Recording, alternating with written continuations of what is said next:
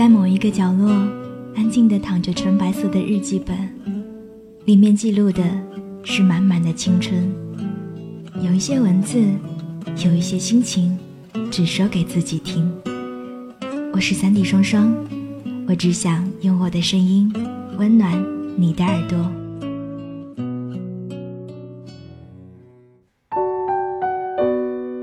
嘿，你好吗？我是刚刚有点感冒，但是又不是特别严重的三 D 双双。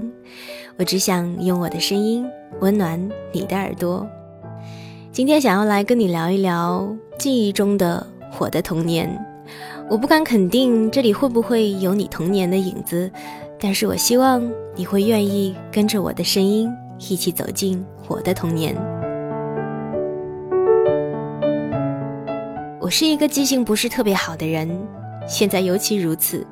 不仅是朋友、同事这样认为，连我自己似乎都没有想过要去辩解。嗯，我想我或许可以很厚脸皮的举很多的事实来证明这一点。比如说，某天看到一个特别好笑的冷笑话，当即决定要把它记下来，下一次讲给朋友听。可是关上网页，转身去倒了一杯水，之后就……再比如说，想要去某一个地方，而这个车站上有很多车子都可以前往目的地。于是我就会利用所有等车的时间来记住究竟是哪几辆车子可以到达。可是每来一辆公车，我依旧会往站牌从头至尾的扫一遍，以便确认自己不会上错车，然后再把可以到达的公车再记一遍。这些其实都只是记性不好的一小部分的表现。可是很奇怪的是，我总是能够记住很多的面孔。我可能不记得在哪里、什么时间，但我能很肯定，我们一定是见过的。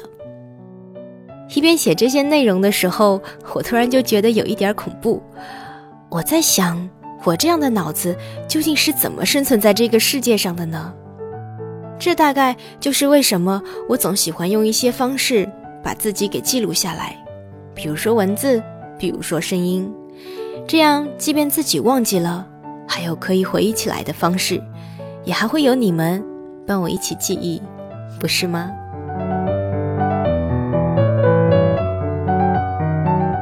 那么现在我就需要很努力、很努力的开始回忆我的童年，回忆一些我能够忆起的小时候发生的事情。在我很小很小还不懂事，或者说只有几个月大的时候。我是一个不爱睡觉的小东西，妈妈说我总爱在半夜醒过来哭闹，一到晚上精神就特别好，包括现在也是，我也总喜欢在晚上写写这儿写写那的，这个会不会就是造成记忆不好的最主要的缘故呢？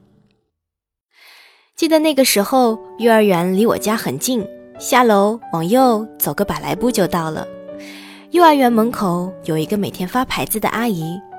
我现在才知道，其实发牌子的阿姨就是幼儿园的保健医生。她每天都会问我：“A 和 B，你喜欢哪一个？”我总是笑笑不回答，然后她就威胁道：“不回答就不可以进去哦。”于是我就只好无奈地说出心中的答案。可不是吗？一个白白净净的，一个老爱流鼻涕，换你，你会选谁呢？不过我一直觉得，当时自己不愿意回答，肯定是想保护好自己的好伙伴。可谁知道最后却败在了威逼利诱之下。可是我一直想不通的是，为什么门口的保健医生和老师总是对这样无聊的问题不厌其烦呢？顺便提一下吧，这两个儿时的好伙伴，果然就如同我预料的一样。一个依旧出落成了一个白白净净的帅小伙，据说好像快要结婚了，先在这里小小的恭喜一下。还有一位据说慢慢圆润的小伙子，其实也都有好几年没有联系了。虽说记不住太多的点滴，但总算他们也是自己儿时美好的一段回忆吧。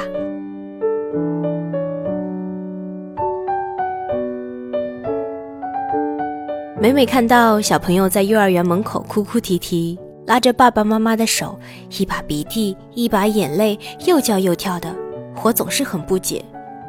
我总是乖乖地坐在椅子上观望着这一切。可是就在某一天的早晨，我突然就想：小朋友们都在哭，为什么我不能也缠着妈妈哭一次呢？于是就在妈妈要松手的那一刻。我一点点撅嘴，一点点挤出眼泪，直至自己嚎啕大哭。但是结局并非我想的那样美好。在我还没有彻底放声的时候，妈妈就把我交给了老师，头也不回地离开了，留我一个人被老师带到了自己的座位上，默默地看着楼下妈妈离去的背影。那个时候，我突然就感觉到了无限的不舍，眼泪。就啪嗒啪嗒不停的往下掉。当然，从此以后，我便再也没有因为上幼儿园而哭过了。原来，当你决定要用心演一场戏的时候，你真的是会投入其中，无法自拔的。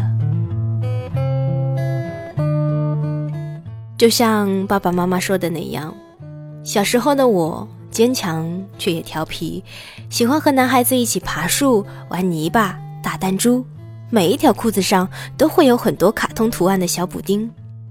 不喜欢拍照，摔跤了也从来都不哭，排队总是排到第一个。写着写着，突然就停不下来了。原本只是想做一期关于回忆儿时搬家的节目，所以就想把这一期的节目定为《记忆躲在角落里》。可是不知不觉就有很多回忆都冒了出来。如果说有关于童年的记忆还能够如此丰富的话，那么就索性把它做成一系列节目吧。所以这一期节目的名字就叫做《记忆躲在角落里之一》。下期节目，如果你愿意的话，那么请你继续带上你的耳朵，跟我一起坐上时光机吧。我是三 D 双双。我只想用我的声音温暖你的耳朵，我们下一期不见不散了。不知道这世界有危险，在他睁开双眼的瞬间，发现一切都是那么鲜艳，即使只有那么一瞬间，他已经看清。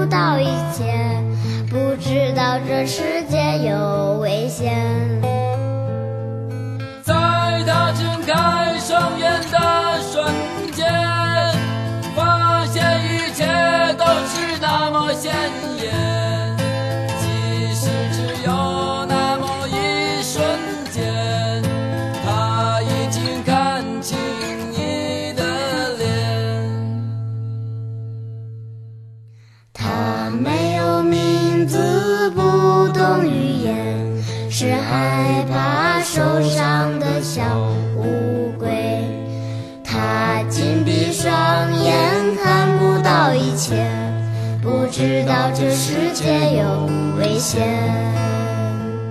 不知道这世界有危险。